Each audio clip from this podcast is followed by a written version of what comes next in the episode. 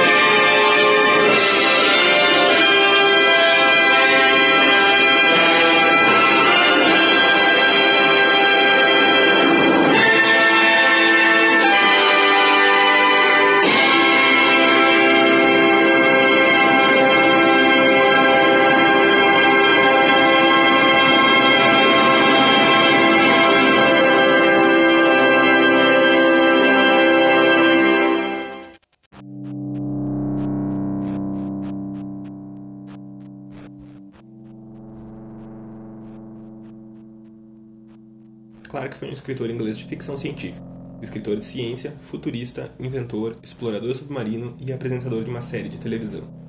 Ele coescreveu o roteiro do filme 2001 Uma Odisseia no Espaço de 1968, um dos filmes mais influentes de todos os tempos. Clarke era um escritor de ciência, um ávido divulgador de viagens espaciais e um futurista de notável habilidade. Ele escreveu mais de uma dúzia de livros e muitos ensaios para revistas populares. Em 1961, recebeu o Prêmio Kalinga, prêmio da Unesco pela popularização da ciência. Os escritos de ciência e ficção científica de Clarke lhe valeram o apelido de Profeta da Era Espacial. Seus escritos de ficção científica, em particular, renderam-lhe vários prêmios Hugo, que, juntamente com seu grande número de leitores, o tornaram uma das figuras mais importantes do gênero. Clarke foi um defensor de viagens espaciais ao longo da vida. Em 1934, ainda adolescente, ingressou na Sociedade Interplanetária Britânica. Em 1945, ele propôs um satélite sistema de comunicação utilizando órbitas geoestacionárias. Ele foi o presidente da British Interplanetary Society de 1946 a 1947 e novamente em 1951 a 1953. Clarke migrou da Inglaterra para o Ceilão, hoje o Sri Lanka, em 1956 para buscar seu interesse pelo mergulho. Clarke aumentou sua popularidade na década de 80 como apresentador de um programa de televisão como Arthur C. Clarke Mysterious World. Durante a Segunda Guerra Mundial, de 1941 a 1946, ele serviu na Royal Air Force como um especialista em radar e esteve envolvido no sistema de defesa de radar de alerta precoce, o que contribuiu para o sucesso de sua infantaria durante a Batalha da Grã-Bretanha. Clarke passou a maior parte de seu serviço durante a guerra trabalhando em radar de aproximação controlada por solo, o GCA, conforme documentado no seu livro autobiográfico, seu único romance de não ficção científica. Embora o CGA não tenha tido muito uso prático durante a guerra, ele provou ser vital para a ponte aérea de Berlim de 1948 a 1949, após vários anos de desenvolvimento. Após a guerra, ele obteve um diploma de primeira classe em matemática e física no King's College London. Embora ele não tenha sido criador do conceito de satélites geoestacionários, uma de suas contribuições mais importantes nesse campo pode ser a ideia de que eles seriam réis em telecomunicações ideais. Ele apresentou essa ideia de um artigo que circulou em particular entre os principais membros técnicos da Sociedade Interplanetária Britânica em 1945. O conceito foi publicado no Wireless World em outubro daquele ano. Clarke também escreveu vários livros de não ficção, descrevendo os detalhes técnicos e as implicações sociais dos foguetes e dos voos espaciais. O mais notável deles pode ser Voo Interplanetário, uma introdução astronáutica, de 1950, A Exploração do Espaço, de 1951, e A Promessa do Espaço, de 1968. Em reconhecimento a essas contribuições, a órbita geoestacionária, 36 mil quilômetros acima do Equador, é oficialmente reconhecida pela União Astronômica Internacional como órbita de Clarke.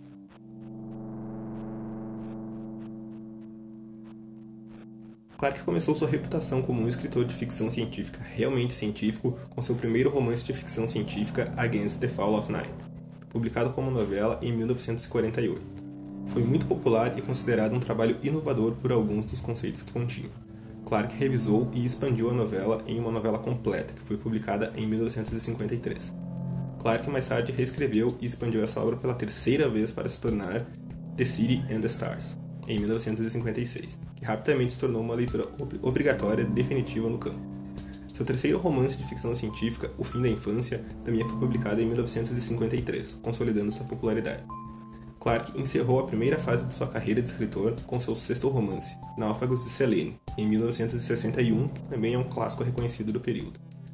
Durante todo esse tempo, Clarke se correspondeu com C.S. Lewis, nas décadas de 40 e 50, e eles se encontraram em um pub de Oxford, o Eastgate, para discutir ficção científica e viagens espaciais. Clarke expressou grande apreço por Lewis após sua morte, dizendo que a trilogia Ramson foi uma das poucas obras de ficção científica que deveriam ser consideradas literatura.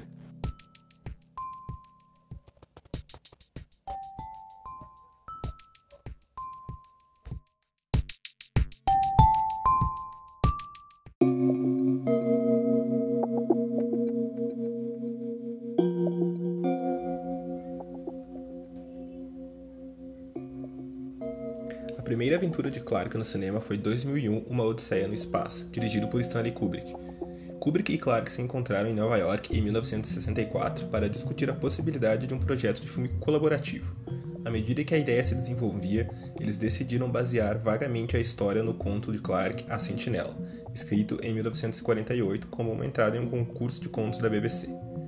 Originalmente, Clarke iria escrever o roteiro do filme, mas Kubrick sugeriu durante uma de suas reuniões que antes de começar o roteiro real, eles deveriam deixar sua imaginação voar livremente e escrever um romance, no qual baseariam o filme. Foi mais ou menos assim que funcionou, embora no final o romance e o roteiro estivessem sendo escritos simultaneamente com feedback em ambas as direções. Assim, algumas sessões depois de ver o filme, um método bastante raro de criação literária que poucos outros autores podem ter apreciado. O romance acabou sendo publicado poucos meses após o lançamento do filme. Devido à agenda agitada da produção do filme, Kubrick e Clarke tiveram dificuldades em colaborar no livro. Clarke completou um rascunho do romance no final de 1964 com o plano de publicá-lo em 1965, antes do lançamento do filme em 66. Depois de muitos atrasos, o filme foi lançado na primavera de 68, antes que o livro fosse concluído. O livro foi creditado apenas a Clarke. Seus livros sobre viagens espaciais geralmente incluíam capítulos sobre outros aspectos da ciência e tecnologia, como computadores e bioengenharia.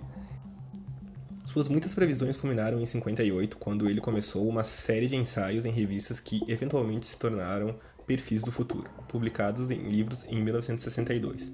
Um cronograma até o ano de 2100 descreve invenções e ideias, incluindo coisas como uma biblioteca global para 2005. A mesma obra também continha a primeira lei de Clarke e o texto que se tornou As Três Leis de Clarke em edições posteriores. Em um ensaio de 1959, Clarke previu transmissões globais de TV por satélite que cruzariam as fronteiras nacionais indiscriminadamente e trariam centenas de canais disponíveis em qualquer lugar do mundo. Ele também imaginou um transceptor pessoal tão pequeno e compacto que todo homem carrega um. Ele escreveu: Chegará o tempo em que seremos capazes de ligar para uma pessoa em qualquer lugar da Terra simplesmente discando um número. Tal dispositivo também incluiria, na visão de Clarke, meios de posicionamento global para que ninguém nunca mais se perca.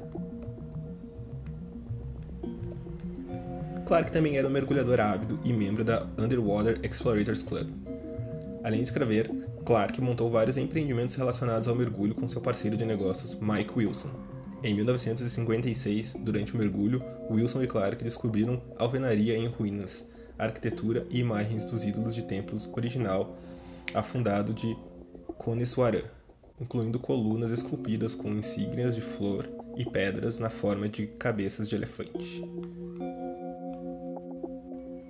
Clarke acreditava que a melhor prova de que existe vida inteligente no espaço sideral é o fato de que ela não veio aqui. O fato de que ainda não encontramos a menor evidência de vida, muito menos inteligência, além desta Terra não surpreende-me ou me desaponta. Ele também acreditava que existiam duas possibilidades: ou estamos sozinhos no universo, ou não. Ambas são igualmente assustadoras. No início de sua carreira, Clark tinha um fascínio pelo paranormal e disse que era parte da inspiração para o seu romance O Fim da Infância, citando as numerosas alegações paranormais promissoras que se mostraram fraudulentas. Clark descreveu sua abertura anterior ao paranormal tendo se tornado um cético quase total. Na época de sua biografia, de 1992, durante as entrevistas, tanto em 1993 quanto em 2004 e 2005, ele afirmou que não acreditava na reencarnação. Clark morreu em 2008, aos 90 anos, no Sri Lanka. É isso aí, pessoal. Vamos ficando por aqui essa semana. Eu espero que tenham gostado do episódio de hoje e procurem ler Arthur Clarke, que vale muito a pena. Se gostou desse episódio, compartilhe, mande ele para alguém que você acha que pode gostar dele também. Sigam o Viva Sci-Fi nas redes sociais, tanto no Twitter como no Instagram, como arroba Viva Sci-Fi. E lembrem-se, assistam Sci-Fi, leiam Sci-Fi e vivam sci-fi.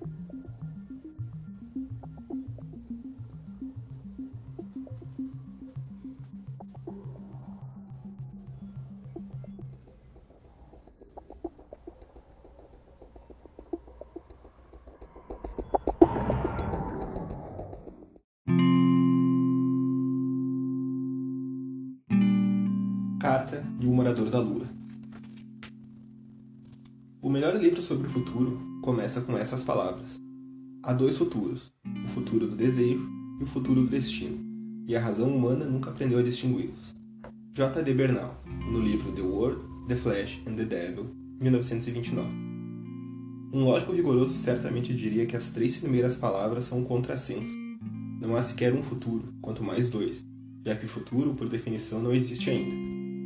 Porém, todos entendemos o que Bernal queria dizer Existe em algum ponto da mente de todo ser pensante uma vaga imagem do futuro que ele deseja. Mas é raríssimo que o futuro real, o futuro do destino, coincida com as aspirações humanas. E como poderia, se há bilhões de desejos e esperanças conflitantes? Nem mesmo Deus onipotente seria capaz de criar algo tão impossível. No momento em que escrevo essas palavras, iranianos e iraquianos, cada um por si, oram a Alá pela vitória, sem dúvida com igual devoção. Contudo, mesmo que o futuro não exista, é importante meditar a respeito dele. Como já foi dito tantas vezes, e lá que passaremos o resto de nossas vidas. É mais fácil lidar com alguns aspectos do futuro do que com outros. Permita-me citar um trecho do segundo melhor livro sobre o assunto. Em poucos anos, todas as tentativas de predizer o futuro com detalhes tornaram-se ridículas, com poucas exceções. Limita-me ao único aspecto do futuro, sua tecnologia, não a sociedade que se baseará nela não é uma limitação, pois a ciência dominará o futuro ainda mais do que domina o presente. Além disso, é apenas nesse campo que se podem fazer previsões. Existem algumas leis gerais que reagem à extrapolação científica do mesmo modo que, se Marx me permite, inexistem na economia e na política. Profiles of the Future, de 1962. Num comentário cuidadosamente planejado para causar igual desagrado em Washington e Moscou, eu prosseguia, a política e a economia preocupam-se com o poder e a riqueza, nenhum dos quais deveria ser o interesse maior, e menos ainda exclusivo, de homens adultos. Para meu desapontamento, acabo de ver que a capa da edição da revista de 1984 refere-se a Profiles como profético, exatamente o que não é, como seu subtítulo tem o cuidado de explicar, trata-se de uma investigação dentro dos limites do possível. E qualquer livro a respeito do futuro, inclusive este, não pode ambicionar ser mais do que isso. Mas, no entanto, tais investigações podem ser muito úteis, quer assumam a forma de ficção científica ou de grupos de pesquisa em informática. Embora a ficção científica não precise de justificativas, desde que bem escrita, é de grande valor social como sistema de alerta antecipado, algo que quem sobreviveu a 1984 jamais esquecerá. É difícil muitas vezes distinguir entre visões do futuro produzidas por organizações como o Hudson Institute do falecido Herman Kahn e sinopses de livros de ficção científica. Espero que muitos sejam escritos com base no presente da obra.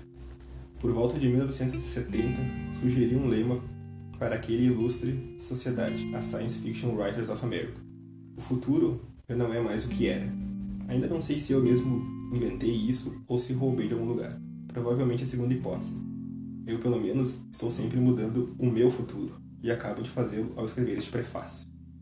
Terei apenas 102 anos em 2019, o que até lá não será nada fora do comum. Meu bisavô, Arthur Hill, por pouco não atingiu a casa dos 100, falecendo no ano em que nasci, e legando-me seu nome. Mais importante ainda, andava a cavalo com a idade que terei, não em 2001, mas em 2010. Nós, rapazes criados em fazenda, temos bons genes. Então, quem sabe a carta de Clávios, que vem em seguida, pode ser uma profecia que se realizará. Fiquem conosco. Caso o sucesso desse livro seja bastante para justificar uma continuação, outro futuro do desejo, sugeriria ao meu editor um título de Alvin Toffler, que gentilmente me cedeu há muitos anos. Depois do futuro, o quê? Essa é a introdução do livro Um Dia na Vida do século XXI de Arthur Clarke, traduzido por Heloísa Gonçalves Barbosa, lançado pela editora Nova Fronteira.